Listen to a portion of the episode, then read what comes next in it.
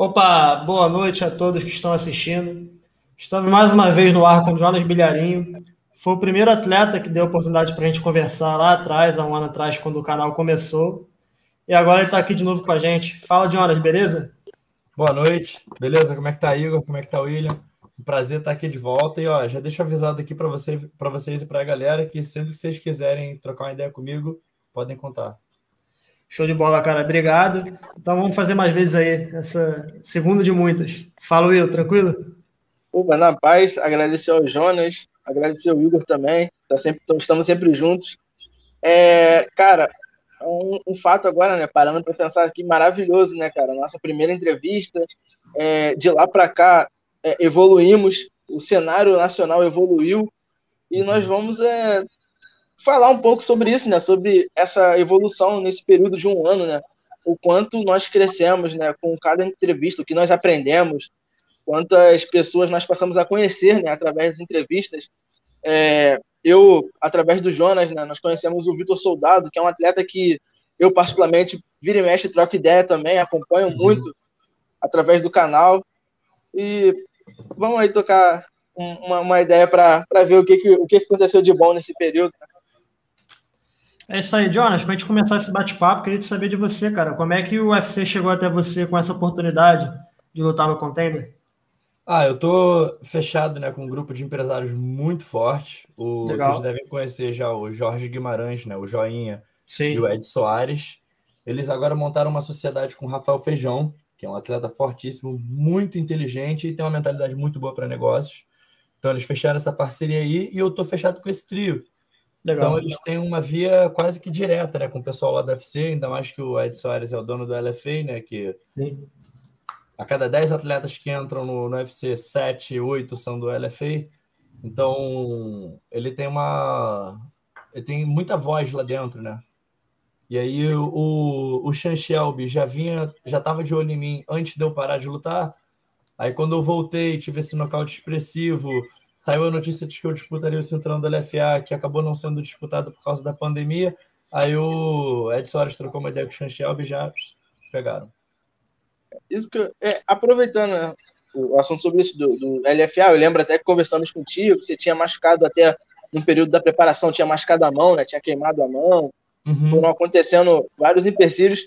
E o Ed, né? Ele até organizou um LFA aqui no, no Rio. Sim. onde vimos o trator, né? Atleta até da Tinogueira. Quando o Ed trouxe o LFA aqui para o Rio, você já estava meio que acordado com o UFC? Já sabia que lutaria no UFC? Ou ainda não, não já, tinha nada? Já, já. Ah, eu ia perguntar. Sabendo eu tô sabendo só um tempinho.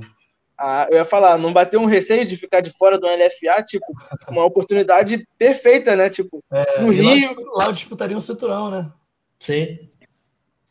Ah, então já estava já tava ciente, então nem, nem teve aquele friozinho na barriga, né? Não, não, não. E a Tinogueira vem passando por um momento muito bom, né, cara? É o Cabocão uhum. que veio por vitória, a Ju com cinturão, o uhum. próprio. Caramba, o problema tá bem lá na PFL. Verdade. Você chegando no UFC, então, assim, é, parece que estão começando a, a, chegarem, né? Os resultados, né? Uhum. Por exemplo, acho que o Martins Alguém botou Martins. o Camilo, acho que fechou com algum também, né? LFA? Com LFA, o Legal. Tratozão nocauteando no LFA. Sim. Então, assim, aquele trabalho de vocês é, é um sinal, né? De que tá dando bons frutos, né? Nocauteando não, ele derrubou com uma mão, mas ele finalizou, né? É, finalizou, Isso. ele pegou, estrangulou. Né? Com um cruzadinho, foi um cruzadinho, né, que derrubou? Foi um jab. Não, cara. foi um jab, foi um jab. Jab da morte. E ele postou o treino desse jab, né? Uhum. Então, e como é que é para você ver assim, ver você chegando lá e ver os seus amigos chegando lá, né? Cara, eu fico muito mais nervoso vendo eles lutarem. Pra, começa por aí. Que lá eu, eu, não posso atuar muito, né? É o que o Rafa vive falando. Ó, é equipe, tal, família, mas não esquece que o esporte é individual. Quem entra Sim. lá é você, fechou a porta, é, é você lá e Deus está pelos dois e não tem essa, tá ligado? Mas assim, cara, é muito bacana ver todo mundo crescendo, porque são duas situações horríveis. Tanto você ver os outros crescendo e você estagnado, quanto você ser o único crescendo e todo mundo em volta estagnado. É tipo, das duas formas não parece estar completo, sabe? Então é maravilhoso ver assim a equipe subindo como, como um todo. E eu vivo falando para o pessoal da equipe, porque, mano, onde tem ser humano, sempre vai ter mentira, sempre vai ter inveja, sempre. Sim. Enfim, é, é, isso é do ser humano. Tem isso no presídio, tem, tem isso na igreja, tem isso na, na tinogueira, tem isso em qualquer lugar onde tem ser humano. Nós estamos suscetíveis a essas falhas humanas, né? Então, assim, mas uma coisa que eu vivo, uma tecla que eu vivo batendo lá é assim: todo mundo lá tem que torcer por todo mundo, mano. Que, que não seja por altruísmo, que não seja por, por bondade, mas que seja por inteligência, mano. Porque, cara, se você não torce para o seu companheiro de equipe, você é burro. Porque quanto maior eu subir, mais câmera tem em volta de mim e tem em volta de você também, sua claro. mula. Torce pro cara que tá no teu time, cara. Ah, mas eu não gosto dele. Gosta de você, então, e torce pro cara. Porque é bom para todo mundo, mano. O nego não entende isso, cara. É, eu vejo. Óbvio, ainda bem que isso é uma, uma minoria esmagadora, pelo menos no meu entorno, porque eu procuro me afastar dessas pessoas. Mas eu vejo uma, uma uma, uma mentalidade mesquinha, às vezes, das pessoas assim que eu só prefiro não estar tá perto, só prefiro não estar tá perto. Legal, Josh. E, e agora aquilo, sobre. Vai lá, vai lá, desculpa. Não, é só, é só aquilo, né? Que positividade atrai positividade, né? Se você uhum. anda com pessoas positivas, você fica positivo. Agora basta uma é negativa para causar aquele desequilíbrio, né? Uhum. E Jonas, sobre o combate do contender, né? O que você achou do casamento desse adversário, que é um cara finalizador, tem algumas finalizações no cartel, passou pelo Bellator, LFA, também já teve uma oportunidade no Contender. Né? O que você achou desse casamento? Cara, eu acho que é uma luta que. Mas eu acabo achando isso de toda a luta, porque a menos que seja uma pessoa com um jogo parecido com o meu, Sim. acho muito difícil que a pessoa me complique. Porque eu, eu defendo bem queda, razoavelmente bem queda, pelo menos nunca tive trabalho nessa área. Talvez, Sim. né? Lutando contra, vou exagerar logo, contra um Khabib da vida, isso é um negócio que a gente sabe que não é, não é da mesma forma, né? Mas assim, até então, pelo menos até eu chegar lá, espero eu, posso estar equivocado também, mas até eu chegar em top 20 do UFC, acredito que eu não vai ter muito problema assim com alguém me dando out wrestling, tipo, fazendo o que quer comigo, me jogando pro alto. Não acredito que isso vai acontecer tão cedo. É... E fora isso, ele é um cara que não mexe tanta cabeça, ele é um cara que anda muito para frente, o que eu adoro. E acho que me favorece. Acho que me favorece. Acho que é uma luta boa para mim. Legal. E é, é aquilo, né? No fundo, no fundo, toda luta você sempre espera que o cara vá te agarrar, né? Porque é, é o que acaba acontecendo. Ele é Até o trocador. Ele é bom de trocação, esse rapaz. Ele vai para dentro, cara. Ele tem, ele bota mãos boas, ele acua as pessoas com, com o striking dele, bota as pessoas de costas na grade e faz aquele dirty boxing ali muito eficiente. E, mano, qual foi a última vez que um cara lutou comigo e, e tentou ficar em pé comigo? Pensa nisso. Qual luta minha? Não, não tô falando de opinião, ah, tô falando de fato. Qual teve algum? Minha? Não teve. Qual foi? Ah, não, teve um. Teve um. Teve um. Que eu até fiz questão de botar ele para baixo para garantir o round. Foi minha primeira luta no jungle. Cara, um dos caras mais, mais peitudos que eu já lutei. André Urso. André Urso. Ele tentou ficar em pé comigo do início ao final da luta. Ele tentou, foi o único. Dali para frente, do André Urso para frente, que foi a primeira vez que o pessoal teve material para me estudar, do André Urso para frente era todo mundo virava wrestler. Não interessa, cara. Virava wrestler. Então, pô. E, e é aquilo, né, cara? É, parando para pensar aqui, o Tiaguinho, né, da equipe lá, é um wrestler, é um cara forte, mesmo sendo Bom pequenininho. Pra cacete, esse moleque. O trator tá voando, também é um cara. Tá voando. O Martim, vocês não têm ideia do que é o Martim. Cara, são, são, e são caras, são caras acima de tu na categoria, né? Tipo, o Martins, o Trator.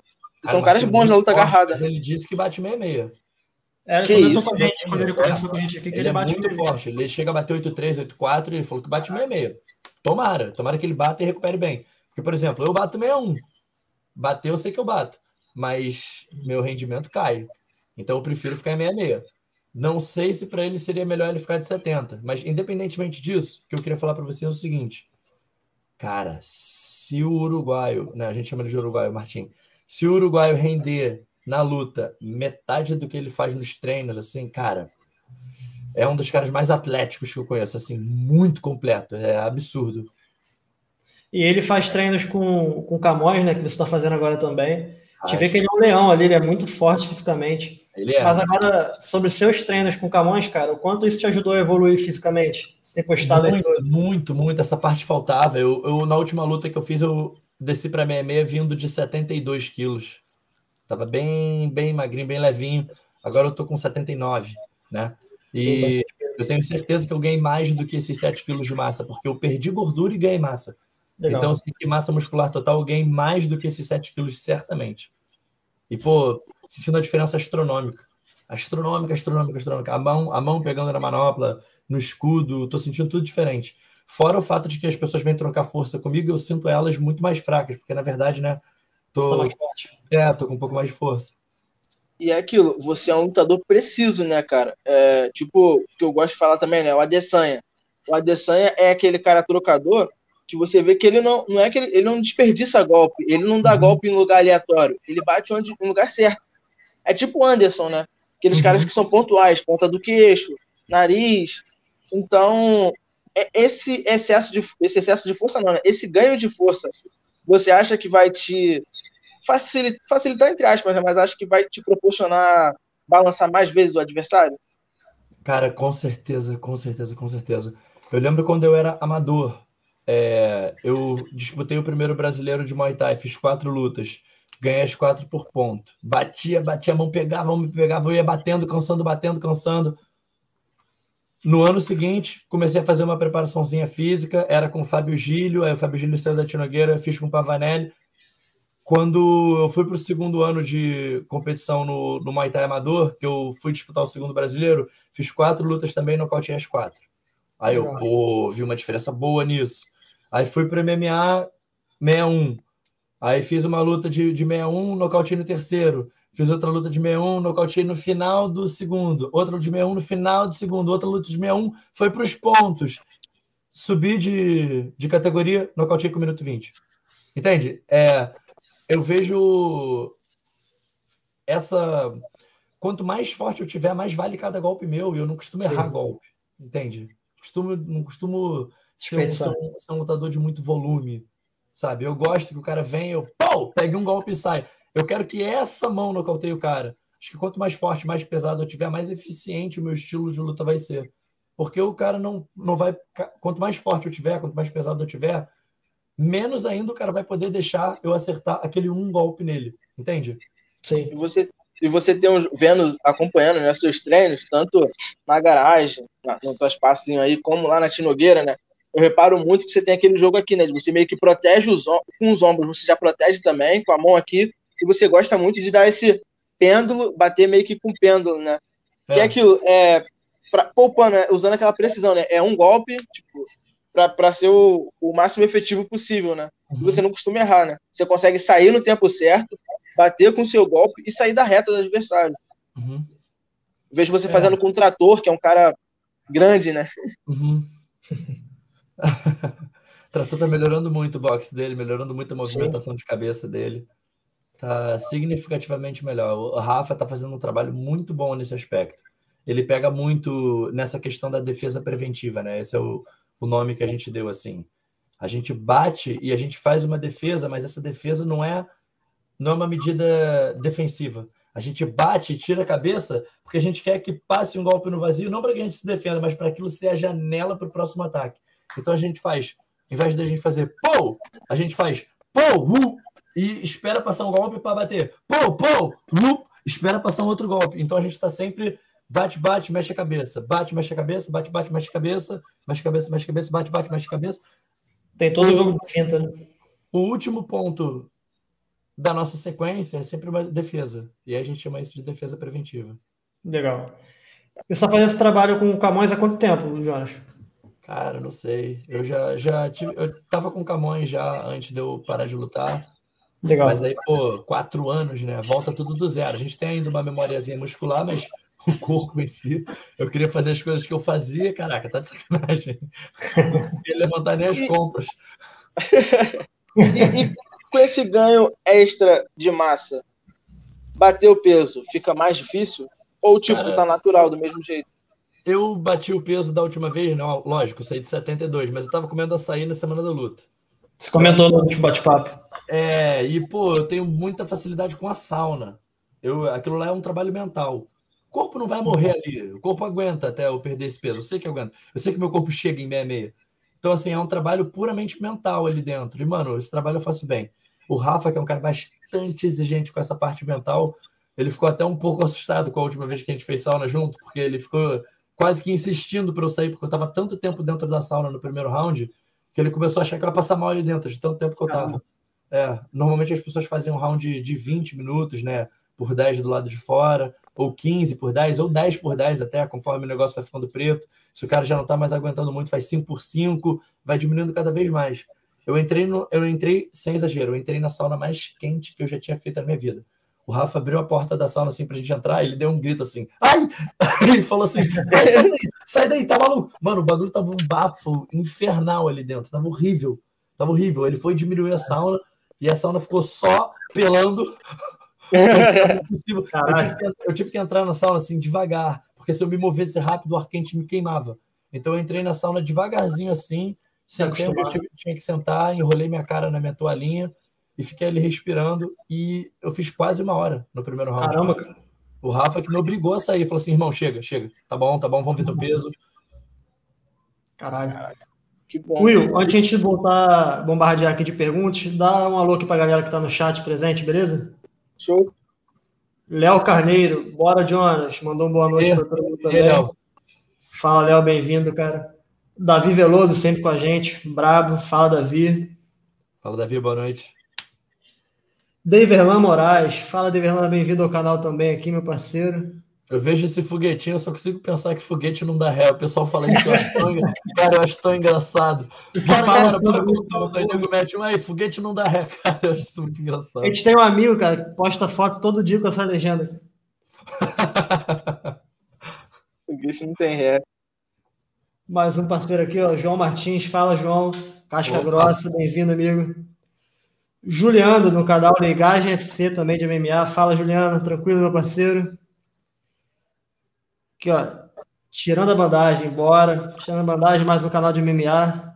Bacana. E o Rafael, integrante aqui do canal também, ó. Vamos marcar uma saída no Barra Sul. Já tietei, já tietei na balsa. Ah! na balsa. Bacana, bacana. Pô, quem quiser saber de qualquer parada aí, mano, pode perguntar, fica à vontade. Já pintou pergunta aqui, ó. Júnior Pedro, Jonas, qual a sua envergadura, os braços? Cara, é, eu tenho oficialmente lá pelo UFC, eles mediram 192. É bastante envergadura. Qual a sua altura? 1,80? Caramba. É, tá bem. Mais uma pro Jonas aqui. Ó. Jonas, qual o significado dessa tatu nas costas do lado esquerdo? Cara, é uma Hanya, é uma máscara japonesa. Ela ela é o símbolo, para mim pelo menos, né? E era assim que os samurais haviam. Ela simboliza todas as emoções humanas em confusão, né? O que para mim é o símbolo do ego, que é todas as emoções humanas descontroladas ali, perdidas e conflitantes, né? Por isso que ela parece um sorriso, mas ao mesmo tempo está sofrendo e parece que é uma cara com raiva assim, mas também alegre, porque são todas as emoções humanas em confusão. Os samurais tinham um ritual de quando eles iam pegar a armadura deles para ir para a guerra, eles vestiam a máscara Rania e eles expulsavam todas as emoções para a máscara e apunham ali de volta no lugar para eles Caramba. irem em total frieza de espírito para a guerra. É, isso funciona muito para você na luta, né, cara? Você luta com uma frieza extraordinária. Assim, a gente que assistindo, você tem a calma ali que, porra, é de se invejar. Pô, dá, dá certo, dá certo. Eu realmente sinto. Eu realmente sinto um movimento assim emocional bem, bem pequeno ou nulo durante as lutas. Nessa Pô. última foi assim, foi surpreendentemente incrível a maneira que que eu tava entre aspas silenciado assim durante a luta. Foi bem legal. Legal. Pintou mais uma aqui, ó, do Tirando a Bandagem. Não sei se a pronúncia é essa, mas vamos lá. Quero ouvir o Jonas falar sobre a experiência dele com a ayahuasca, é assim que pronuncia? Cara, é ayahuasca. Tá faltando um A ali, entre o Y e o U. É ayahuasca. Mas, ó, eu não tenho experiência com ayahuasca. Nunca, nunca fiz uso. Não é tem sério, é sério isso, tá? Eu já usei drogas na minha vida, muitas antigamente. Não tem problema de falar sobre isso. Mas nunca usei a ayahuasca propriamente. Já até fiz uso de algo que tem o mesmo princípio ativo que a ayahuasca, que é DMT, né, de metiltriptamina. Eu fiz uso da changa, que é um composto, na verdade, fumável. Você pega o DMT, a dimetiltriptamina, que é um cristal, em vez de diluir no chá e fazer a ayahuasca, você dilui em ervas e pipa, né? Puxa.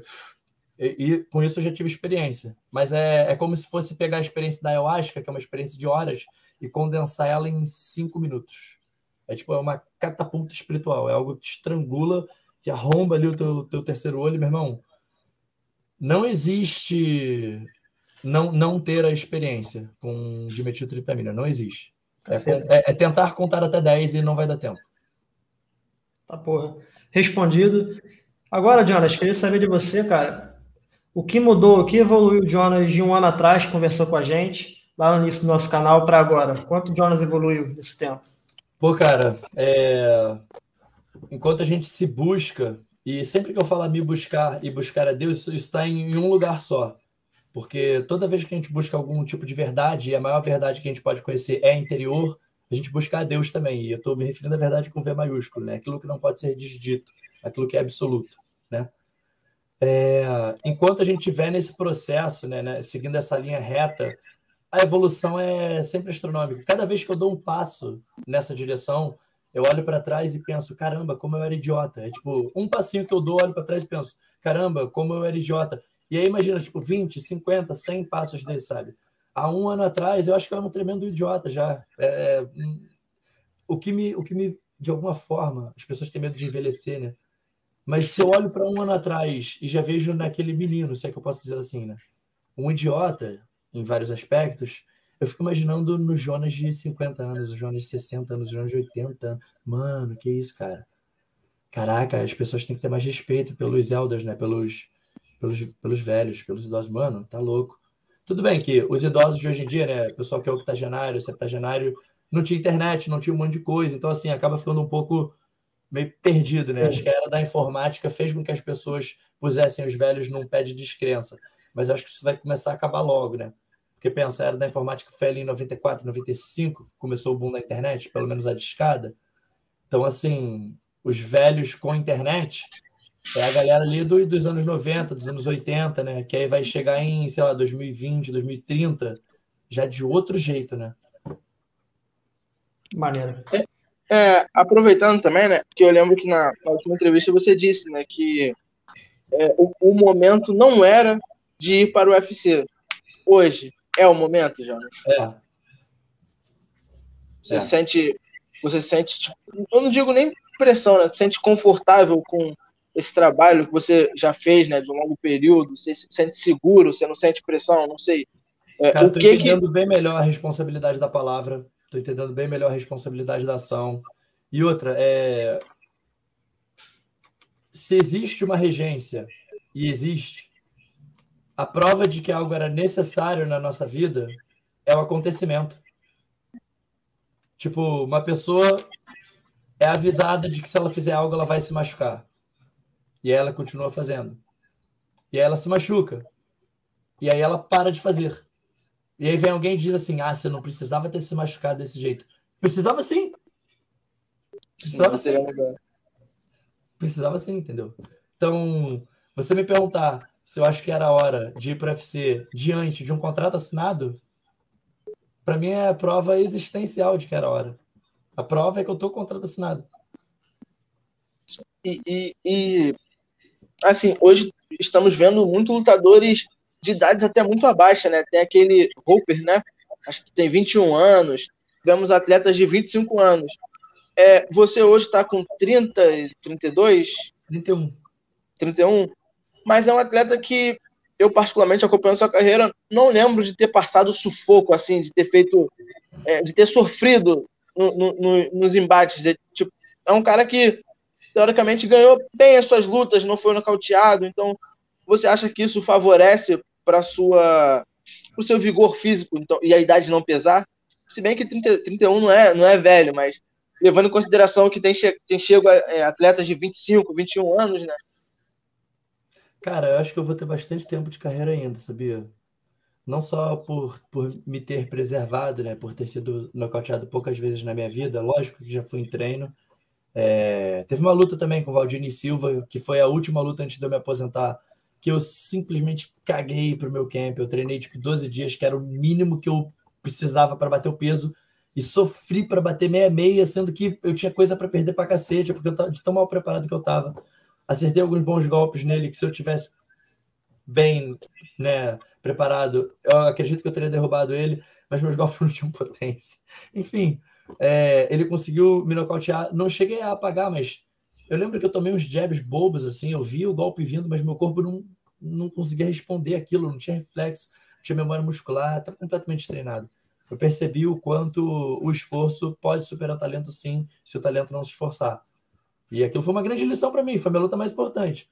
E aí, tomei alguns golpes bobos, caí sentado, porque o corpo estava despreparado para tomar golpe. Uhum. E aí, Flávio Mendes interrompeu a luta num momento muito bom, sim, lógico, caí reclamando, todo atleta não, não quer que não, pare a luta de estar morto ou desligado, né? Mas logo que ele falou, eu lembro dele separando a luta e eu reclamando assim: o que é isso, Almendra? Eu lembro dele olhando para mim assim, sério, e falando assim: pô, Bilharinho. E ele só falou isso: pô, Bilharinho. Aí eu. Ah, é, né? Pode crer. É, a frase que você falou agora me lembrou uma do poderosíssimo ninja, né, cara? Que ele fala: é, o trabalho duro vence o talento quando o talento não trabalha duro. Pode crer. E, e falando em talento, cara, é, sabemos que você tem de sobra. Não sei se o pessoal sabe, né? O Lucas, seu irmão, também é um cara talentosíssimo. Mas recentemente, recentemente eu vi vocês fazendo os seus combates, né? Lembro que, para quem não sabe, né? E, e, não assistiu na primeira entrevista, você disse que estava campeão do Jungle, né? Lucas no sofá. O Jonas disse: pô, bora dar um treino, bora fazer um, um sparring lá. Ele, o Lucas no sofá, né? Tudo relaxado. Quando chegou na hora do vamos ver você campeão, treinando como campeão, tipo, o Lucas te deu um sufoco. É... Sufoco não, ele me derrubou. Sem sacanagem. Moleque coçando o saco no sofá. Eu falei, ué, vamos lá dar uma movimentadinha e tal, não sei o que. Ele, ah, bora, bora. Aí a movimentada foi esquentando. Eu falei, pô, quer ir duro? Quer fazer um sparring? Ele, ah, vamos lá, tranquilo. Se eu cair, cair. Pô, arrombado me acertou um upper do, do azul, do nada. E eu caí de joelho. Eu treinando para disputar um cinturão, voando, o arrombado levanta do, do sofá e me derruba. Aí eu, é... eu te falar. Esse moleque é incrível, mano. Eu queria Vendo... muito que ele insistisse na carreira. Isso que eu ia falar. Vendo ele se animando mais agora, eu particularmente também sigo o Lucas. Quando eu o conheci através de você, vejo que ele faz. Eu acho que é yoga, não sei, acho muito interessante também. Então, acho que isso faz facilita yoga, até. Acho que isso facilita até o desempenho dele, né? Na hora da luta. É um cara flexível, um cara que tira golpes de lugares que não tem como. Muita eu vendo ele levar mais a sério, eu até conversei com ele, né? Perguntei o que, que ele acha. Ele disse que estava até se motivando, que talvez faria uma luta de Muay Thai. Como uhum. você vê, você vê essa, esse início? Ele já competiu alguma vez? Não sei. Já, ele tem, acho que feitas, ele tem quatro lutas de Muay Thai, chegou a ser campeão brasileiro também. Legal. É, na época do Gazé, do Luiz Alves, né? Ele era bem mais novinho, não tinha nem 18 anos de idade. Agora tá com quase 25, faz 25 esse mês aí, dia 17. É... O que desan... Meu irmão foi o atleta mais novo contratado profissional da Tinogueira. 16 anos de idade, a Tinogueira o recebeu como atleta profissional, o convidou. Foda. O problema dele é que ele era muito leve, muito franzino, não tinha adversário, não tinha nada, não tinha evento amador, não tinha nada. O moleque ficava treinando, treinando, machucando, treinando, machucando, treinando, machucando e não lutava, não pôde pôr a parada, sabe? Isso desanimou muito ele, quebrou o espírito. E aí, em cima disso, quando eu tava ali tentando fazer ele voltar, aí eu parei. Aí botei mais um hiato de quatro anos nisso aí, entende? Sim. Mas eu acredito que se o meu irmão voltar agora com a cabeça de vou lutar MMA profissionalmente, quando ele estiver com 31 anos de idade, ele vai estar muito mais distante na carreira do que eu tô agora. Isso, Legal. Isso eu apostaria, até porque ele já tem eu para limpando né, o caminho das pedras para ele. Ele já vai começar com o Rafa, com o Ed, com o Joia Direto. Vai ter portas abertas aí com, com eventos do tipo Favela Combat, que são eventos que passam já ao vivo na TV, Future, LFA, e aí para o contender ou para o UFC direto é um passo. Então, eu tenho certeza que se ele fizer essa lutinha animada, daqui a pouco pegar uma de MMA amador, falar, ah, de repente eu até faço um dinheiro, faço uma lutinha profissional sem compromisso. Se ele animar, Podem anotar, podem anotar. Aos 31 anos de idade, ele vai estar mais longe na carreira do que eu tô agora. Podem anotar. E como é que é o chão do Lucas? Eu, eu vejo mais ele treinando em pé, né? Ele uhum. tem aquele jogo de chão tipo o seu. Eu, eu, particularmente, sinceramente, eu vejo o Lucas como sua cópia. É como uhum. se fosse Nate, Nate Nick Dias, só que good vibes, aqueles caras mais tranquilos. É a versão totalmente contrária do, dos, dos Dias Brothers. E eu vejo o Lucas com um jogo muito parecido com o seu. Sim. É... Apesar de a personalidade dele lutando em pé ser bastante diferente da minha, ele é extremamente mais agressivo do que eu lutando em pé. Né? Eu, eu opto. Tudo bem que agora treinando com o Rafa, eu estou fazendo essa transição bem melhor, graças a Deus. Rafa, muito obrigado, Rafa. Se estiver vendo isso aqui, Rafa, muito obrigado, viu? Estou é, fazendo a transição do campo defensivo para ofensivo com muito mais naturalidade. Estou me sentindo cada vez mais confortável de me manter em postura ofensiva e sem ficar da média para longa. Eu estou me sentindo confortável na ofensiva na curta. Eu estou conseguindo fazer esse tipo de treino com o Rafa, que é um cara especialista nisso. Lógico, ele ainda me toca muito mais do que eu toco nele nesse treino. Não posso negar. Mas eu já consigo. E se eu consigo com o Rafa, pô, mano, dá para lavar a gente de porrada. E fora que isso não seria o carro-chefe, né? Isso ainda seria um recurso, assim, de última instância. Eu pegou uma mão. Antes eu tinha muita dificuldade para dar esse desenvolvimento, né? Pegou uma mão, o cara não caiu, eu, zerava, esperava eu dar uma outra que eu sabia que ia dar, né? Sabia que ia dar. E o cara ia cair uma hora. Agora não, se pegar essa primeira mão, o cara não cair, eu vou invadir ele com muita confiança. Eu sei que eu tenho condição de botar a mão na cara dele e não ser tocado por dentro, ofensivamente, na curta distância. Meu irmão não, meu irmão é naturalmente, ele busca a média curta. E ele é muito ofensivo, muito ofensivo. Então, assim, Tem muito precisa... volume é muito volume, é um saco. Ele é um saco. Em qual categoria você acha que ele competiria no MMA? Ele tá com 63 quilos agora. Dá pra lutar de monstro tranquilo. Dá pra lutar de, sei lá, 40. Não é que tá 61 tranquilo. É, e cara, ele é todo definido, o corpo dele é muito otimizado, ele tem quase a minha altura, acho que ele tem 1,76, 1,77.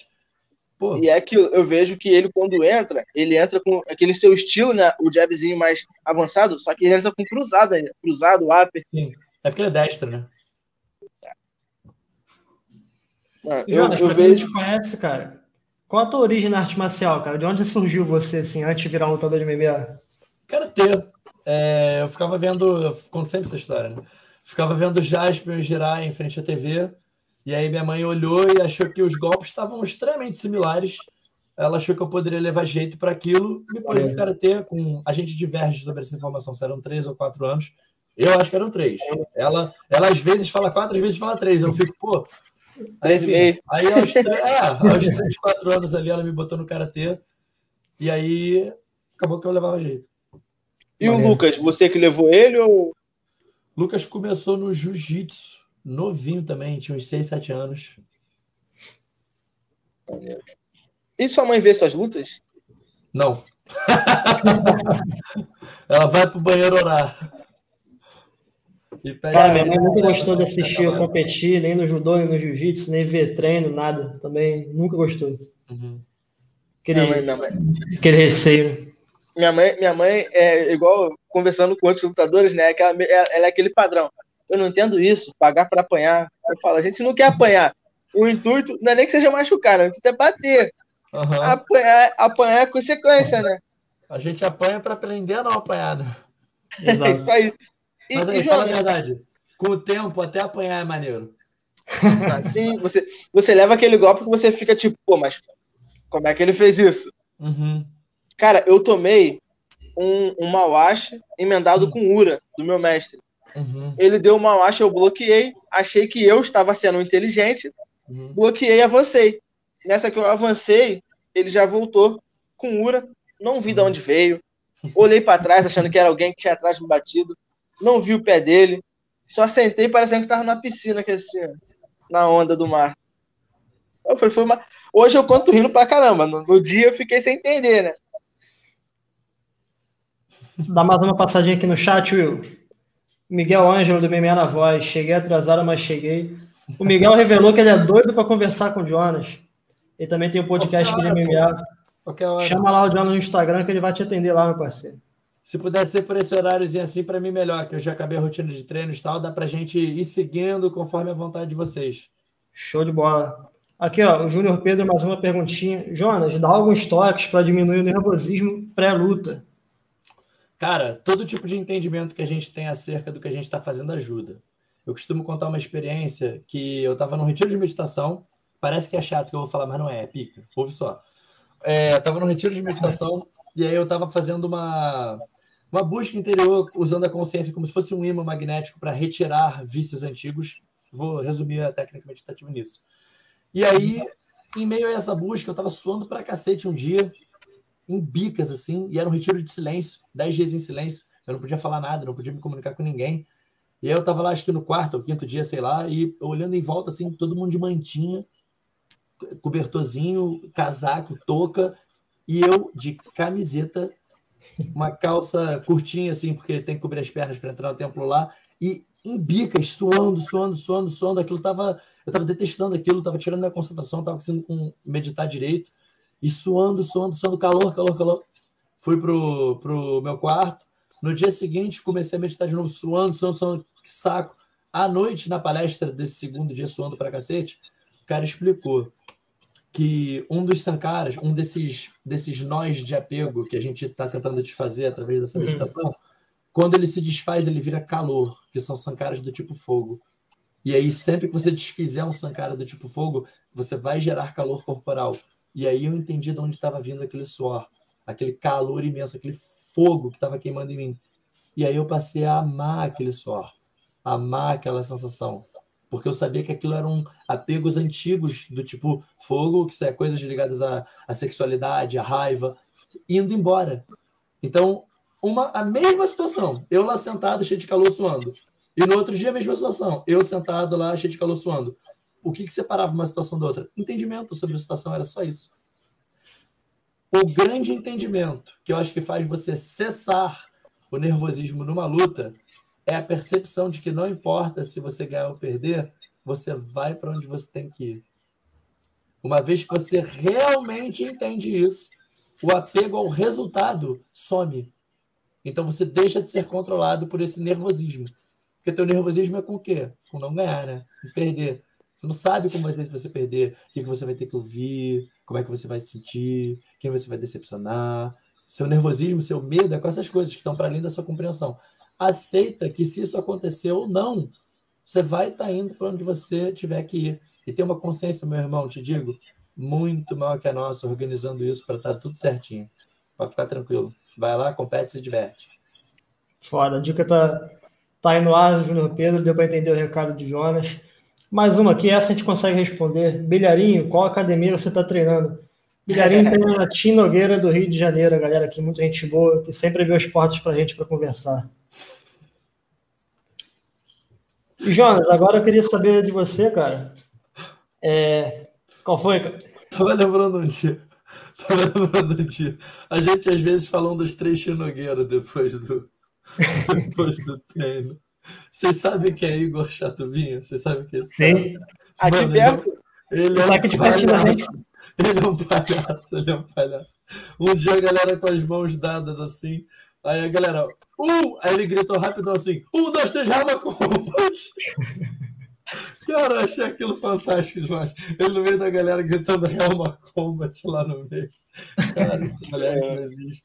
Aí ele perguntou qual academia eu treinava, eu pensei em falar Helma Combat, sacanagem, mas ainda bem que você respondeu por mim. Cara, ele... o, Helma, ele, o Helma tem um espaço aqui pertinho de mim, cara. Ficou uns 10 minutos de mim aqui na Penha.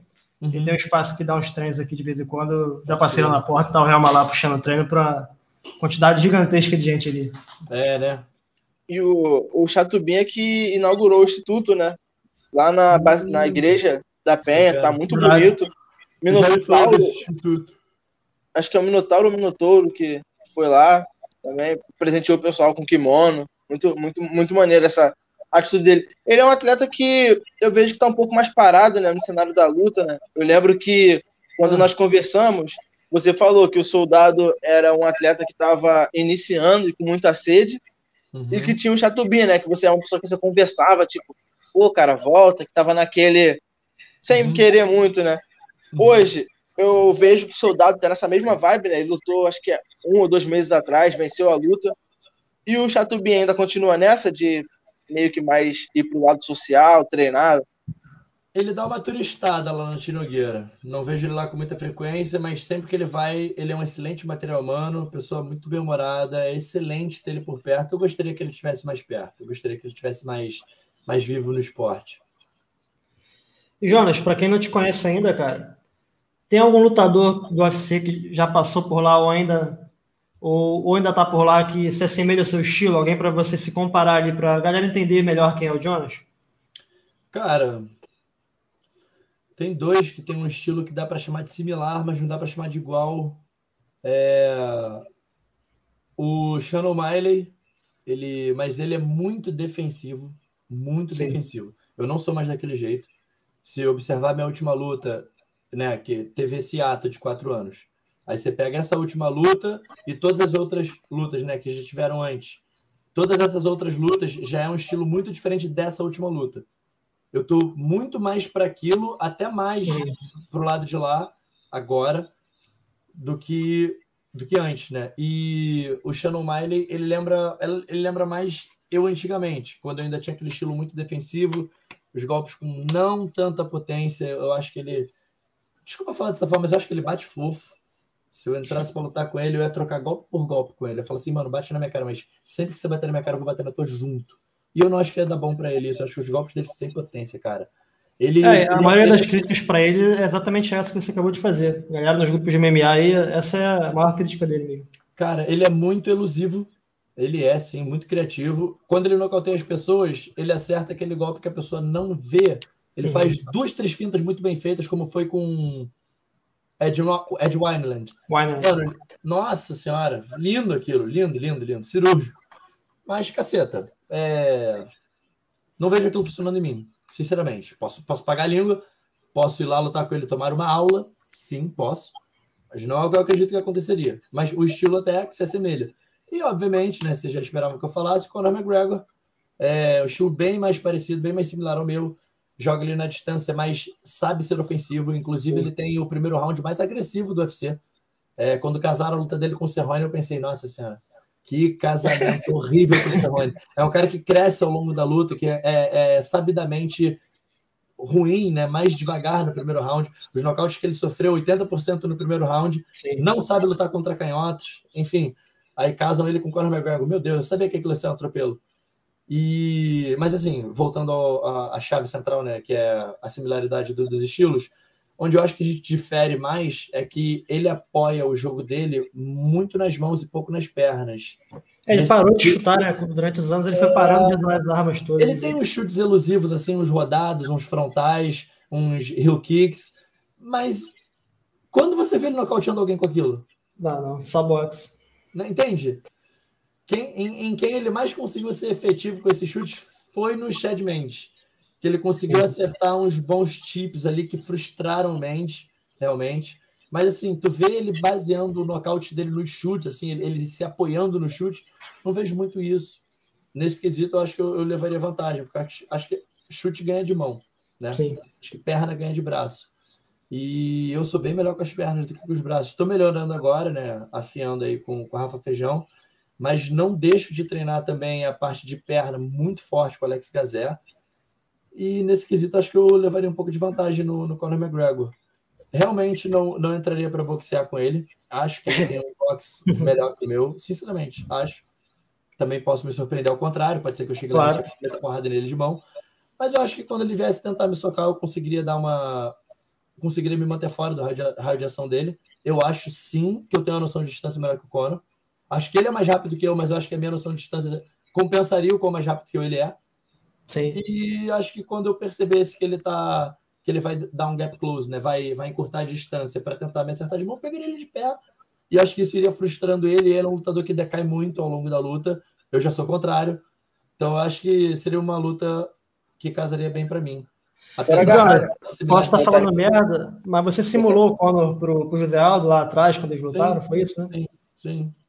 Eu tive que piorar meu jogo um pouquinho para imitar o lá, é... Não, eu ia falar que, tipo, um lutador que eu gosto muito dessas categorias bem leves também, né? Que tá praticamente anunciou aposentadoria, não sei se vai ser real. É o Zabit Magomed Sharipov. O que, que você acha do estilo dele, tirando o gás? Ó, o Jonas falou que gostaria de enfrentar esse cara lá no, primeiro bate-papo com a gente e falou que é um dos caras que ele gostaria de enfrentar. Lá na Rússia esse, ainda. Esse, para mim, é o melhor dos russos. Esse, para mim, é o melhor dos russos. O que eu acho que ele podia fazer É a mesma coisa que eu fiz. Perceber que ele não tá com tanto poder de nocaute e subir de categoria. Cara, se o Magomed Sharipov ele bota ali uns 5 quilos de massa, imparável. Imparável. Cara, é muito habilidoso. Ele é grande, né? Tudo que é lado, alto. Pô, ele tem, ele tem altura para lutar em 7-7, 8-4. O que, que ele tá fazendo em meia-meia, tá ligado?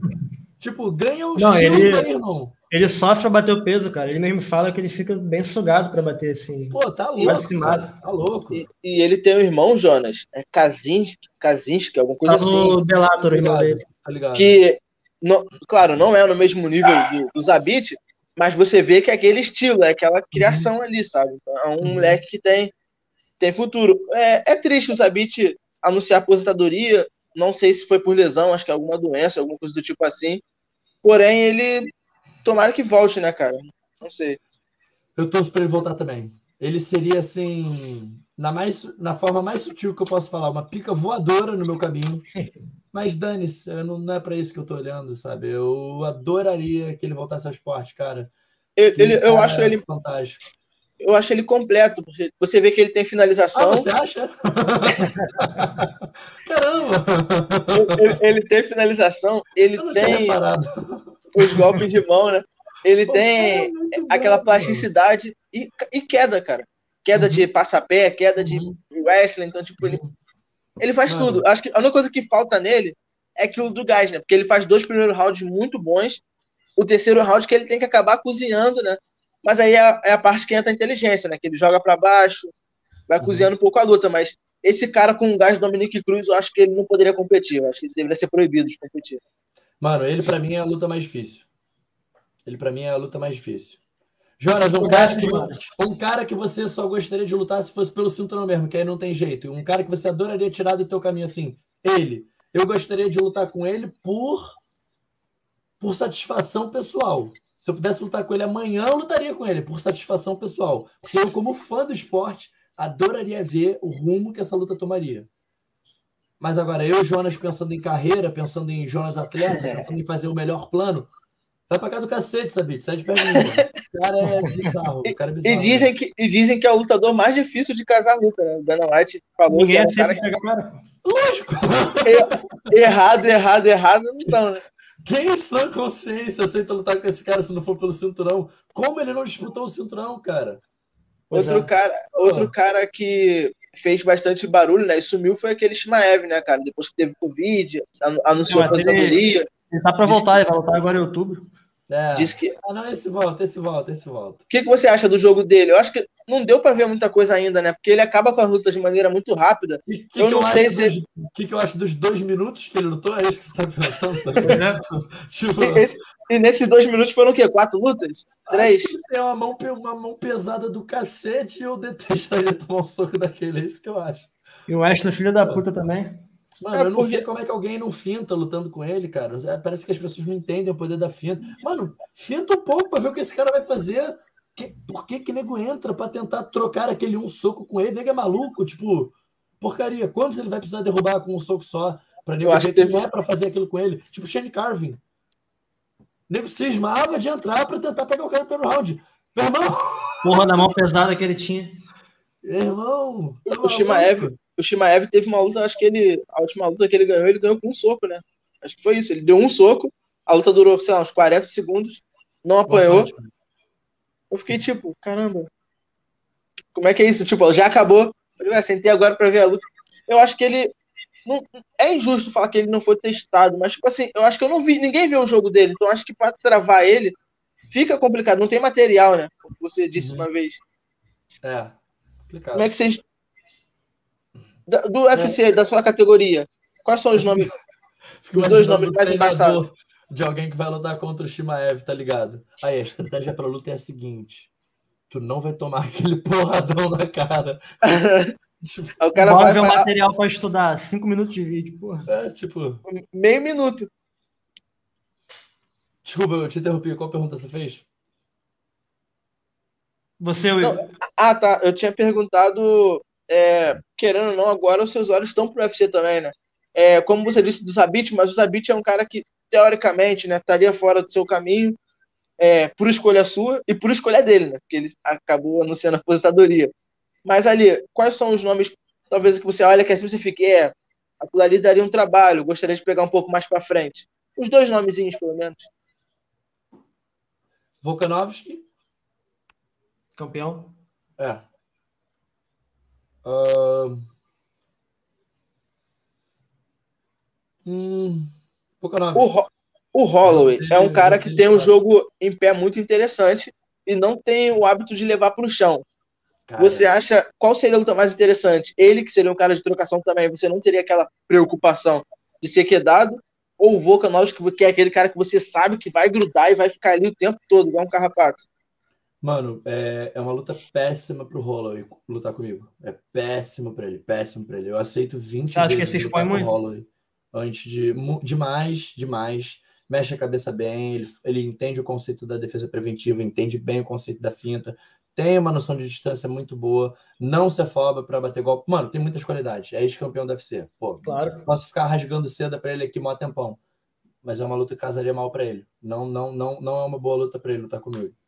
Ele não tá acostumado com pessoas que batam na mesma proporção? Ele ia comer minha, minha perna. Ele ia comer minha perna. Porque eh, a galera do UFC, você conta nos dedos das mãos quem é eficiente com chute em todas as categorias. Você pode pegar todas as categorias e ver os atletas que estão aí na atualidade despontando que são eficientes com chute. Isso tem muito pouco, muito pouco. O próprio Aldo, que era famoso pelo chute, só chutava é. baixo. Mano, a galera não entende como. Parece que nego separa o momento de dar, bater com a mão, o momento de bater com o pé. O nego não entende a mistura. O nego não entende o poder de você jogar um, um chute no meio de uma combinação. Pô, eu acho que o Holloway, num, num desses pêndulos dele, ele acaba comendo o joelho ou pé.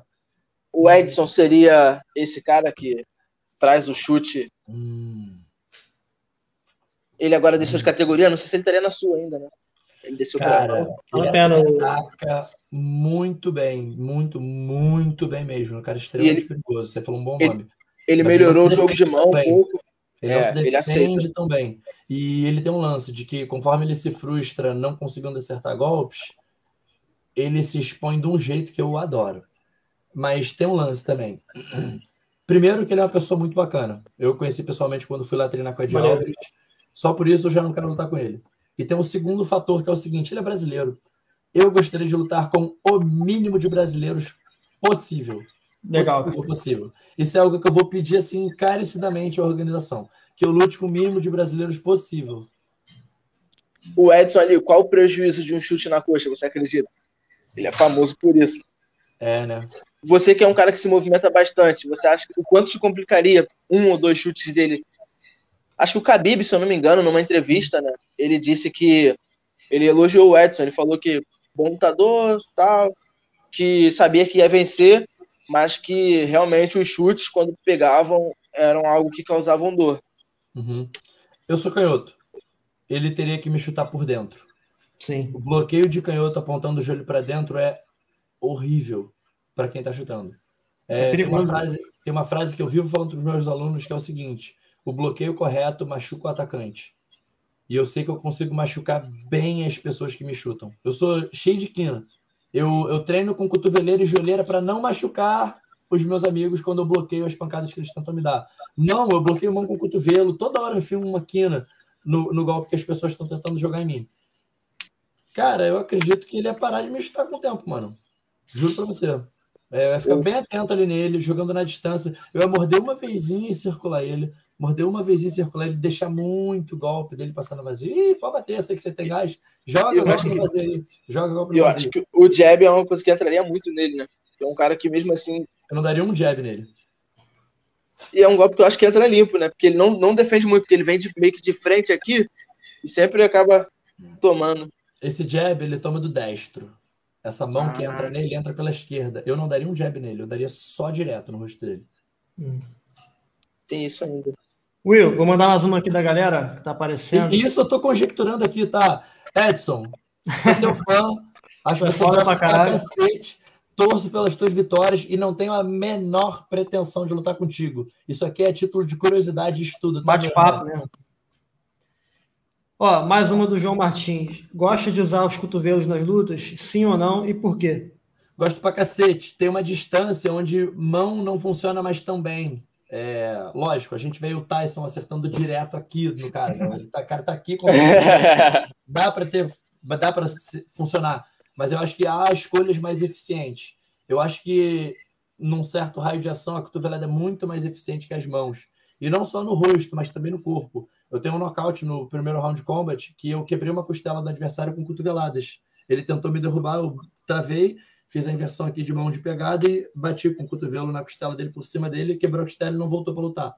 Então, assim, acho as cotoveladas extremamente eficientes. Então, sim, no meu jogo. Respondida, vamos lá para mais uma. Essa aqui o Jonas também falou no primeiro bate-papo, para quem não assistiu, vamos lá. Qual foi o fato que causou sua mudança como ser humano? Ou foi um conjunto de fatores que causou essa expansão de consciência? Ah, é sempre um conjunto de fatores, né? Mas há um momento de quebra, né? Há um momento ali onde, onde você tem um clique. E, mano, é só para não tomar muito aqui o tempo do pessoal, né? Até porque a gente pode um dia fazer um bate-papo em função disso, aí eu posso explicar de forma mais minuciosa. Mas só para né, passar rapidinho por isso, é, um dia eu olhei no espelho e me dei conta de que eu era um tremendo do arrombado, mano. É isso. Eu não era a pessoa honesta que eu achava que eu era, não era a pessoa generosa que eu achava que eu era, não era a pessoa altruísta que eu achava que eu era. E eu realmente olhei para o espelho e vi que era um tremendo mentiroso, um tremendo arrogante, um tremendo um ciumento, um tremendo de um. Queria a atenção de todo mundo, não deixava ninguém falar. Mano, e aí as coisas foram se descomplicando a partir disso, porque eu fui tendo uma certa. É treino, é como, é como, um, como um treino. Você vai aprendendo a ver quem você é mesmo e não quem você queria ser que aí você faz de tudo para manter aquela aparência. É quando você começa a se reconhecer e abraçar teus, teus defeitos, né? Começa, digamos assim, revirar o teu lixo. Aí tu começa a mudar. Não tem jeito. A gente pode conversar sobre isso de, de maneira mais atenciosa um dia. Claro, vamos fazer isso. Agora um comentário aqui do Rafael, mais um do Rafael. Com seu talento e segurança, leitura de luta, te vejo com cinturão, não tem outro caminho. Amém. Amém, assim seja. Se for Jonas, agora para algum tipo de bem, que assim seja. Agora te perguntar, esse tempo que você está inativo de competição, qual é o ponto positivo e o ponto negativo que você vê disso? Ah, isso tira um pouco o ritmo, né? Há, há uma. Lógico, você pode se livrar disso. Mas assim, uma pessoa gritando do teu lado, ela pode te incomodar ou ela pode não te, não te incomodar, mas ainda é uma pessoa gritando ali do teu lado, né? Sim. Há uma pressão inerente à competição que você tem que lidar. E você só pode lidar com isso quando você está ali para competir, né? Lidar com essa pressão e manter a calma ali, manter a frieza. Então, assim, acho que há esse ponto negativo, que faz tempo que eu não lido com isso, já está indo aí para dois anos que eu não luto de novo, né? Só que dessa vez não foi para escolha. E. Cara, eu amo lutar, mano. É é como se eu tirasse os grilhões, tá ligado? Porque quando eu, quando eu treino, eu tô cheio de equipamentos. Eu tenho que tomar cuidado com o irmão ali que eu tô golpeando. Não que o, não que o cara que eu vá lutar não seja meu irmão também, não perco consciência disso, claro. não quero machucá-lo. Mas é como se ali eu pudesse ir com tudo. E eu, eu cresço muito dos treinos para luta. Eu amo poder ir com tudo. Eu amo poder ir com tudo. Eu não tenho muita essa oportunidade. Porque eu realmente fiz poucas lutas na carreira, apesar de tudo. Sim. É, o que, o que eu ia falar, né? É, você já lutou, mesmo com poucas lutas, você já lutou em diversos eventos. Né? Jungle, Future. Cara, como é que é? Eu conversando contigo, né, em off, mas você falou sobre o UFC. Como é chegar, como é ver aquela estrutura, tipo, o quão diferente, né, o quão superior, digamos assim, é, tanto do tratamento, como de estrutura, como organização, o quanto te impressionou o UFC?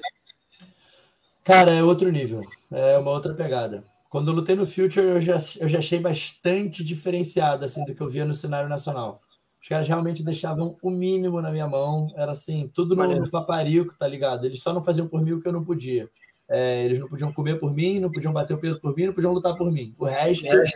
eu, a, a sensação que eu tinha quando eu lutei no Future é que se eu tropeçasse, ia aparecer alguém para me segurar assim, para eu não cair no chão, sabe? Cara, não tem um atleta que lutou no Future que tem alguma coisa para reclamar do evento. Todo mundo fala. É, é realmente, o Jorge está de parabéns. É, mas no UFC, aproveitando aqui essa, essa metáfora, eu disse que no Future, se eu andasse e tropeçasse e caísse, a sensação que eu tinha é que alguém apareceria para me segurar. Sim. No UFC, você não precisa nem andar. O nego te pega e te leva de um lugar para outro, mano. É tipo os caras têm um know-how da parada, que é tipo assim, é o máximo de aproveitamento do tempo que você tá na mão deles. É de um lugar para o outro, fazendo um monte de coisa, tudo organizado, tudo fechadinho, a corrente bonitinha assim, os minutos, ficar alguém cantando os minutos. Ó, oh, quatro minutos, hein? Aí daqui a pouco, ó, oh, dois minutos e meio, hein? É tudo. Cara, que parada, mano. E tudo alto nível, tudo do melhor, tudo pago, tudo abundante. É, tipo, caraca, muito bom. Isso que eu falar. Isso te deixa mais. Você já é uma pessoa muito calma, muito tranquila você exercita a sua mente de maneira absurda. Eu lembro que conversei com sobre a banheira de gelo, você disse que é tudo mental. Esse ambiente tranquilo, favorável, tipo, relativamente bom, né, cara?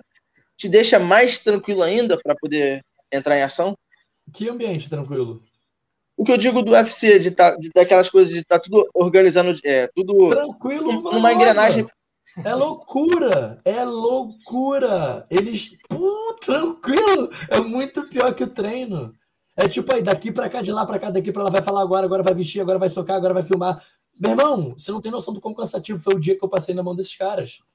Tranquilo, uma ova. Vocês estão redondamente enganados. Vocês têm que ver como é que é a parada. É loucura. Eu não imagino quão pesado deve ter sido pro McGregor. O cara é um herói, mano. O que ele enfrentou de Media Day, UFC Embedded. Nossa senhora, esse cara deve ter trabalhado muito. Ele merece ser o milionário que ele é, mano. Papo reto. Eu passei um final de semana na mão desses caras. Voltei pro Rio com ele assim, ó. Falando, Rafa, o que, que é isso? Aí o Rafa, eu te falei. E daqui pra frente só piora. Eu, caraca, bizarro. É, quanto mais lá em cima você chega, mais isso vai acontecer, vai aumentar cada vez mais, como foi com o Conor. Anderson também, né? Esse ambiente tranquilo. Meu irmão, o ritmo é muito acelerado, mano. Muito acelerado. Os caras são muito profissionais. Mas, não, perdem tempo, é... não perdem tempo. É, o bom é que eles investem tipo, em imagem realmente, né? Na imagem tanto deles como do, do atleta. E aproveitando para falar de imagem, temos um Jonas modelo, né? Ah, não, pô. Cara, isso é uma parada uma vez na vida, outra na morte. É algo que é bacana, uma experiência legal.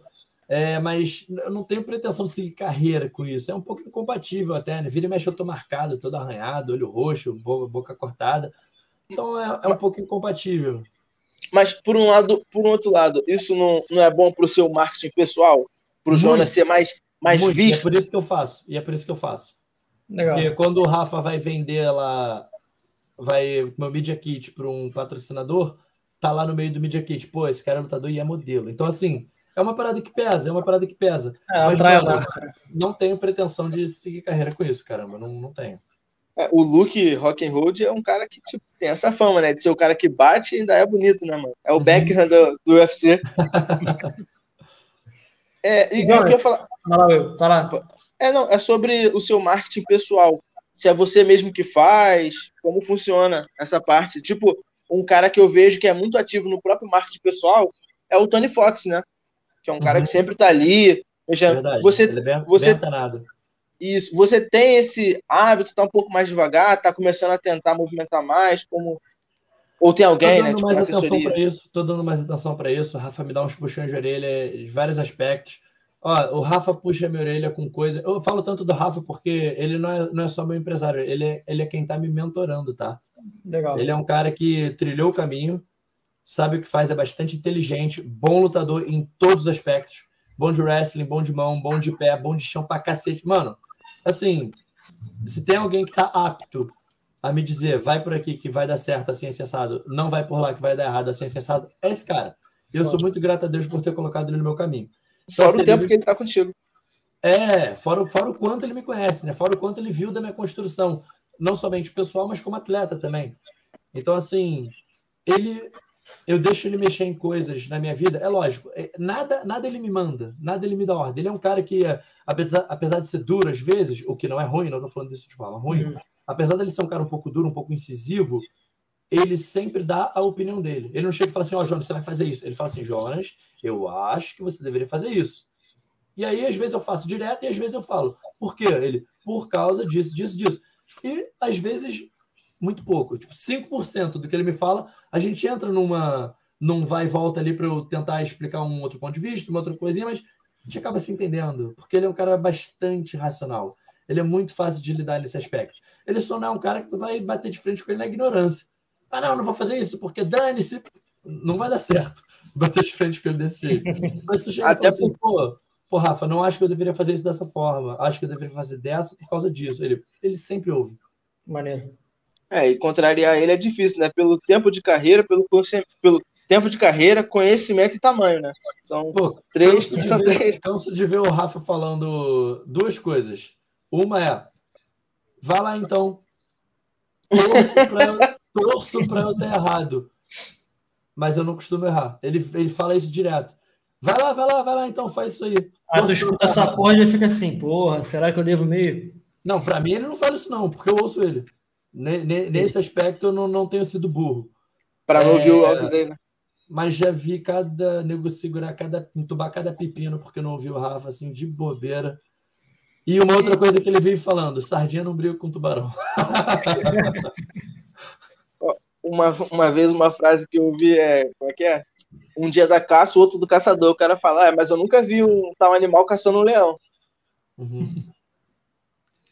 É, após, após a luta do contender, vencendo a luta, conseguindo o contrato, o que, que o Jonas planeja a curto prazo no UFC? Quais são seus planos para 2021 ainda e 2022? Caraca, sei lá, mano. É, tenho nada assim. Realmente não tenho um plano traçado nesse sentido, mas eu acredito que o Dana vai querer me botar para lutar logo. Isso é o que eu acho. O meu plano é sair da luta o mais inteiro possível e estar tá pronto para lutar o mais rápido possível. E eu acho que as minhas duas, três primeiras lutas no UFC vão ser bem rápidas. Rápida que eu digo não que elas vão acabar rápido, mas que elas vão ser próximas uma da outra. É. Acho que, sinceramente, acho que o Dana White vai ver em mim uma boa oportunidade de fazer uma grana para a organização. E eu acho que ele vai querer ou me testar ou me promover logo. Então, assim, espero que isso aconteça. É porque, assim, eu não estou com um plano muito traçado porque não depende tanto de mim. Sim. Eu preciso ver o que o Dana vai achar da luta que eu fizer lá. E tudo depende disso. Tudo depende disso. E aproveitando, né? Você, qual dia? Já tem dia definido? 2 de novembro, em Vegas. Eita, lugar bom. E já, já tem planejamento de quando você vai viajar para lá, a data? Normalmente eles levam a gente para lá para fazer o Media Week uma semana antes, né? Então, se 2 de novembro, eu devo estar indo para lá dia 25 de outubro. Ah, o feijão vai, feijão vai contigo no seu corner? A princípio vai, a menos que ele tenha algum compromisso e não possa ir, mas já está convidado, o nome dele já está lá com o UFC e o, a vaga dele no corner já está garantida. E como é que é a sua relação com o feijão? É, sem ser do lado profissional, lado pessoal, assim. É um paizão? É um, é um irmão mais velho? É um irmão mais, velho, é um irmão mais velho. É um irmão mais velho. Tem uma relação com ele muito de irmão mais velho, muito de irmão mais velho. São dois irmãos mais velhos que eu tenho. O Feijão e o Gazé. O Feijão é o irmão mais velho de todos. É aquele cara cabeça e tal que bota a gente no eixo. O Gazé é o irmão do meio. Pipa voada. O que faz as merdas mas é muito bom de porrada. É, tem uma manopla fantástica, muito boa, e é muito bom enxergando brechas no jogo do adversário. É um corner fantástico esse cara. Sou muito, muito, muito grato por ter ele. É, outro, outro atleta, agora que eu tô lembrando, né, que nós conversamos é, semana passada, se eu não me engano, que a gente tá falando sobre o chute, é o Raoni Barcelos, né? Que é um uhum. cara que vem da luta agarrada, mas treinando com o Pedro Riso, é um cara que uhum tá se soltando muito bem em pé e, pelo incrível que pareça, tem mais nocaute do que finalização, né? Esse é um Aí, problema. Esse cara é um e, problema. E, e, ele falou, né, que tipo, eu perguntei para ele quando ele conseguiu diferenciar, porque ele treina com o pai, né? O pai do treinador. Uhum. Aí eu, eu te é, digo, lá, é o mestre Leste Barcelos. Eu te digo, você foi, é, teve alguma dificuldade para separar o Rafael, o Rafael, o Feijão de, de treinador para amigo ou é aquilo? Começou como treinador e foi te conquistando e virou um amigo. Então, você sempre conseguiu diferenciar desde o início isso? Cara, eu não tenho muito esse problema para diferenciar isso, não, sabia? Por exemplo, o Gazé, tem momentos que eu chamo o Gazé de Gazé, tem momentos que eu chamo o Gazé de mestre, e isso tá, tá bem separadinho na minha cabeça. Não sei te dizer exatamente se primeiro apareceu o mestre e depois o amigo, ou se as duas coisas caminharam juntas. Mas eu lembro que, por exemplo, quando eu, quando eu voltei a lutar, né, quando eu voltei desse ato, desse deserto, é, quando eu fui na casa do Rafa para conversar com ele sobre o contrato, para fechar com ele, tinha uma menina lá, uma menina, tinha uma mulher lá, que é a mulher dele, a Nailana, e ela me cumprimentou e falou assim: Ah, oi, prazer. E eu olhei para ela e falei assim: Prazer o quê, garota? Tá maluca? Estudei contigo. E, tipo, eu nem sabia que eles estavam juntos e, tipo, lógico, agora eu sei disso há anos, né? Mas quando eu voltei, né? Quando eu tive o um reencontro, tipo, olha essa, essas, essas coincidências, né? Que para mim Sim. nada tem de acaso. Mas, assim, muito legal como o envolvimento de essa proximidade de amigo aconteceu também de forma natural e forte, né? Eu sou amigo pessoal do Rafa, assim, ele é uma das pessoas por quem mais tenho consideração hoje em dia. E eu acho que o ego, né, cara, isso pode prejudicar. Então, ter uma relação assim boa, é, eu digo isso porque vendo a última luta do Conor, né, vendo o que foi por trás, né, é, alguns comentários, né, falavam que o Conor estava treinando mais boxe, estava treinando o que ele queria, era ele quem mandava no treino dele. Não eu pode. acho que o fato de você ter um amigo, além do treinador, eu acho que é aquilo, né? Alguém que você levaria em consideração o que ele fala. Então, acho que a chance de você se perder, digamos assim, uhum. é menor, né? Uhum. Cara, é uma coisa que aconteceu hoje mesmo.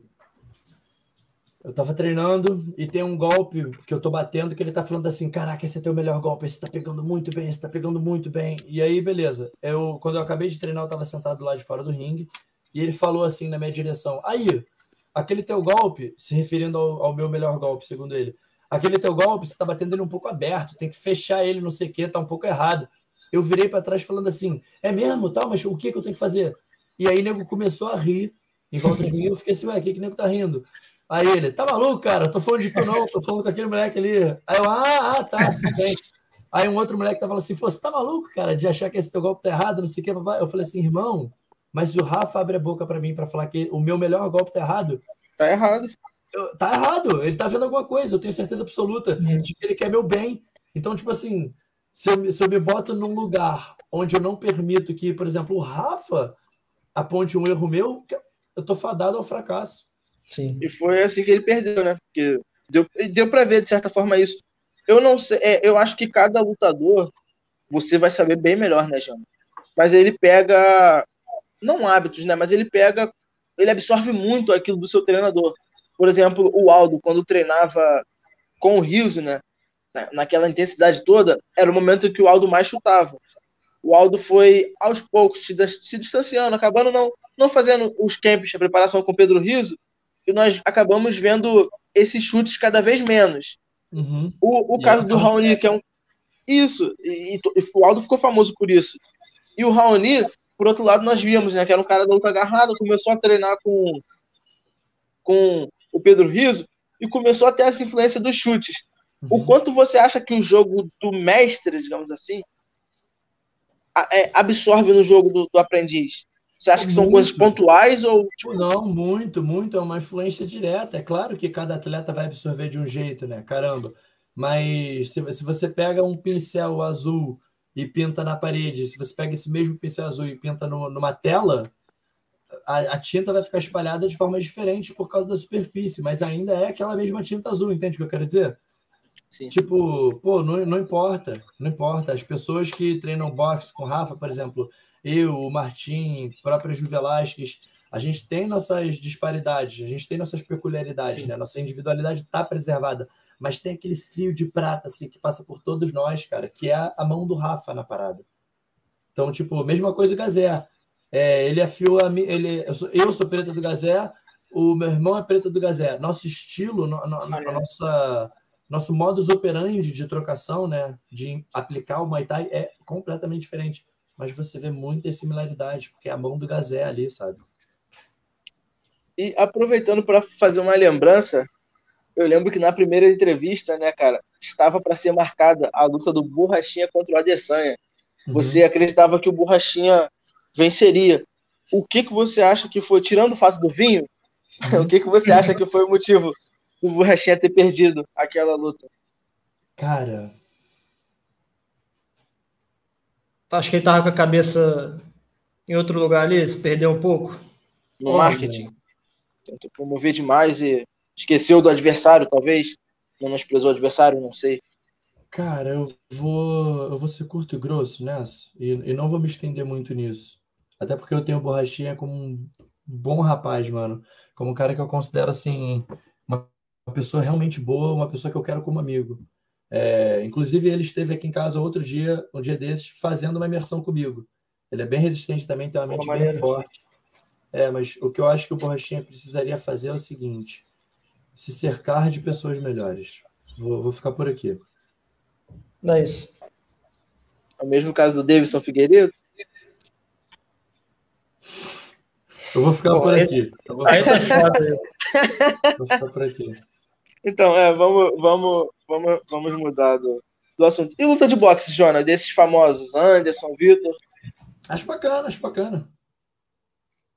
O que, que você acha do Anderson versus Vitor 2 do boxe? Caraca, seria legal ver isso, hein? seria bem legal ver isso. É, não sei como é que tá o, o Vitor Belfort, não, não acompanho tanto ele assim, mas acho que seria bem. Pô, é uma luta que eu não deixaria de ver de jeito nenhum. Eu adoraria, como fã, que essa luta acontecesse. Quem você acha que levaria vantagem? Acho que, conversando comigo, acho que não tem doping nisso, né? Então, no caso, o Vitor, na última postagem, já estava bem grande, né? Mas mudou o adversário dele, né, cara? Eu acho que complica um pouco também, né? É, ele vai lutar com quem agora? Ele, ele vai agora com o Holyfield. Ele vai lutar com o Holyfield? Vai. Sábado agora. Era Oscar De La Roya, alguma coisa assim. Era o De La Roya, De La Roya pegou Covid e entrou o Holyfield na luta. Caô. Sério? Eu não sei se é uma mudança para melhor ou para. Você acha que é uma mudança? Ah, não tem como melhor. ser para melhor, não, cara tem como ser para melhor. Caraca! Mano, olha só, o Holyfield, pelo menos antigamente, né? Não sei quem é o Holyfield agora. Mas o Holyfield ele é especialista em parar o ímpeto de atletas explosivos e obrigar a luta a durar. É tipo, ele é, ele é praticamente o antijogo do, do, do, do Belfort. Ele conseguiu fazer isso duas vezes contra alguém muito melhor de boxe que o Belfort. Que é o Mike Tyson. Pô, meu irmão, é é, vamos ver. Vamos ver. Serão oito rounds de dois minutos cada. É tipo, deixa eu ir lá tentar trocar wrestling com o Khabib, ver se vai dar bom. Vai que. Vai, vai que. O, o vai que é uma verdade. O vai que tá, o vai que tá sempre lá, mano. mano Já tô aqui, é, né? Ainda é o Belfort, tá ligado? Explosivo pra cacete. Se pegar aquela mão, acabou. Mas tu botaria teu dinheiro em quem? É. Pois é. E Entendeu? Tito Ortiz, qual a probabilidade do Anderson deixar ele de bunda no chão lá? Não, tá de sacanagem. Não. Tu viu a terceira luta do. Do, do Chuck Liddell com o Vitor Ortiz? Porra. Do, do, do Chuck Liddell com o Tito Ortiz, Vitor Ortiz, é maravilhoso. Caraca. Foi, foi, foi Eu quero saber como é que o Tito Ortiz já bateu 88 quilos, que é o peso da luta. Amputar a perna. Caraca. Ele é bem pesado, né, cara? Uh, mano. Desculpa estar tá bocejando, tá, galera? Que eu dei dois ah, relaxa. bem intensos hoje. Bem intensos hoje. Um na mão do mestre Wellington. Foi guerra infinita aquele treino quando eu achei que ia acabar. Já tinha mais uma parada escrota e quando a gente, ah não, agora acabou, agora acabou. Já tinha uma parada pior. Caralho. Mas tudo bem, foi, foi bem intenso. Treinou hoje de manhã e aí à noite o Rafa fez, fez valer. Ah, chegou. Caraca, eu quase vomitei duas vezes no treino hoje. Quase, quase. Cheguei a sentir o gosto do, do, do líquido estomacal. Caralho. O, é. O, acho que foi o Aldo uma vez, né, que deu entrevista falando, né, que as pessoas não veem, muitas pessoas não veem o treino, né? Então quando vê ele em ação, acha que é muito fácil. Mas ele falou que no treino passava mal, que vomitava. Acho que teve até aquele repórter que acompanhou tudo, um dia a dia, né, na, na, na Nova hum. União. Aí ele falou que era algo extremamente surreal, né? O que vocês fazem. Né? Uhum. Cara, eu, eu acho que uma pessoa uma pessoa normal fazer um dia de treino de vocês, eu acho que é uma coisa muito absurda, né? Porque você faz quantos treinos, Jonas, por dia? Depende do dia. Tem dia que eu faço dois, tem dia que eu faço quatro, mas normalmente ali é isso aí, dois, três, quatro tem um dia só, na verdade. Não, não vou querer, ah, não, treino quatro vezes por dia toda vez. Não, mas assim, na semana,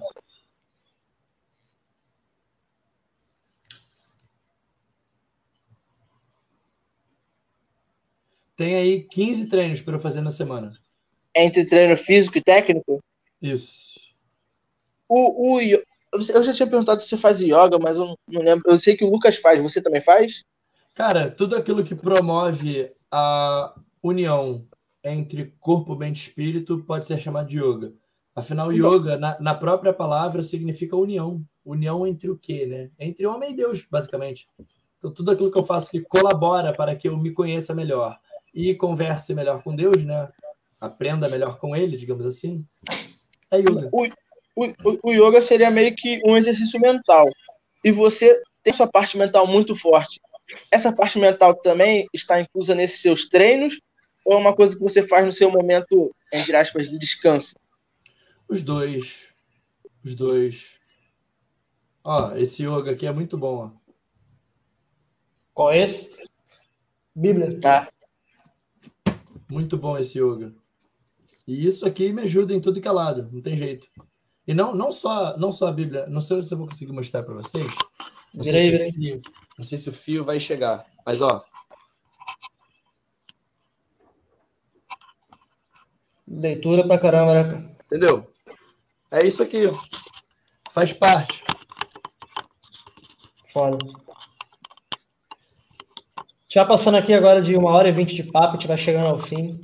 Já pedi pro Jonas dar considerações finais dele para quem está assistindo e para quem ainda vai assistir ou escutar no Spotify esse bate-papo. Palavra toda tua, Jonas. Galera, sigam seus sonhos. mano, esses jargões são muito engraçados, né, mano? E aí, como é que vai ser a luta? Ah, vai ser uma guerra total, vai ser uma guerra total. Cara, para, mano. Guerra! Pô, é... Galera, tá tudo bem, vai dar tudo certo, cara. Relaxem, preguem o bem, falem a verdade e amem o máximo que vocês puderem. É isso, agora eu vou passar a palavra pro Will. Vai lá, Will. Eu queria agradecer ao Jonas, agradecer ao pessoal do chat, falar para o Jonas que agora é o momento dele. Ele sabe que é o momento dele, nós também sabemos. Já está escrito. É, é, já, o final já sabe qual é, então vamos só seguindo nesse caminho. É, fico muito feliz por ele, como já disse para ele, acompanho ele há muito tempo. Agora parando para pensar assim, eu estou vendo que há muito tempo mesmo. é um cara muito gente boa. Torço para que o irmão dele também ingresse na carreira. O cenário nacional está melhorando absurdamente, né? É, e antes de pedir pro pessoal se inscrever tanto no canal, seguir o Jonas também, né, cara? Vamos torcer pro nosso brasileiro, cada vez mais brasileiros no, no UFC. E saindo daqui para um evento maior, vamos continuar na torcida. E, Jonas, ó, do primeiro ano para cá, nosso primeiro ano de canal para cá, como o Igor já disse, né, você foi o nosso primeiro entrevistado, nós comentamos é, as evoluções que tiveram.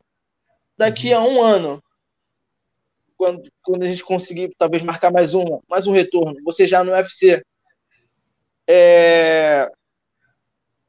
o que, que você mentaliza de um ano para cá de novidade? Porque, tipo, eu, meu ponto de vista, eu acho que teve um crescimento enorme desse um ano para cá. Você acredita que daqui a um ano para frente o crescimento tende a aumentar? Ou você acha que já está num nível muito bem, né, de, de, de elevação? É... Universo é vibração. Não existe estar parado. Ou você está evoluindo ou você está involuindo. E quanto mais evoluído você é, mais evoluídas são as suas ferramentas para evoluir mais. Então, eu acredito que a evolução é algo que acontece não de forma em PA, né? Não é uma progressão de soma, é uma progressão exponencial. Eu acredito que quanto mais evoluído você é, se você continuar reconhecendo a sua pequeneza e continuar reconhecendo que há muito mais a se aprender, acho que você vai evoluir cada vez mais. E cada ano subsequente vai ser um, uma distância, né? Você vai estar muito mais dispare do que você estava no ano anterior. Muito obrigado. Então, galera, ó, não deixe de seguir a gente aqui, comente, curte, deixe seus comentários.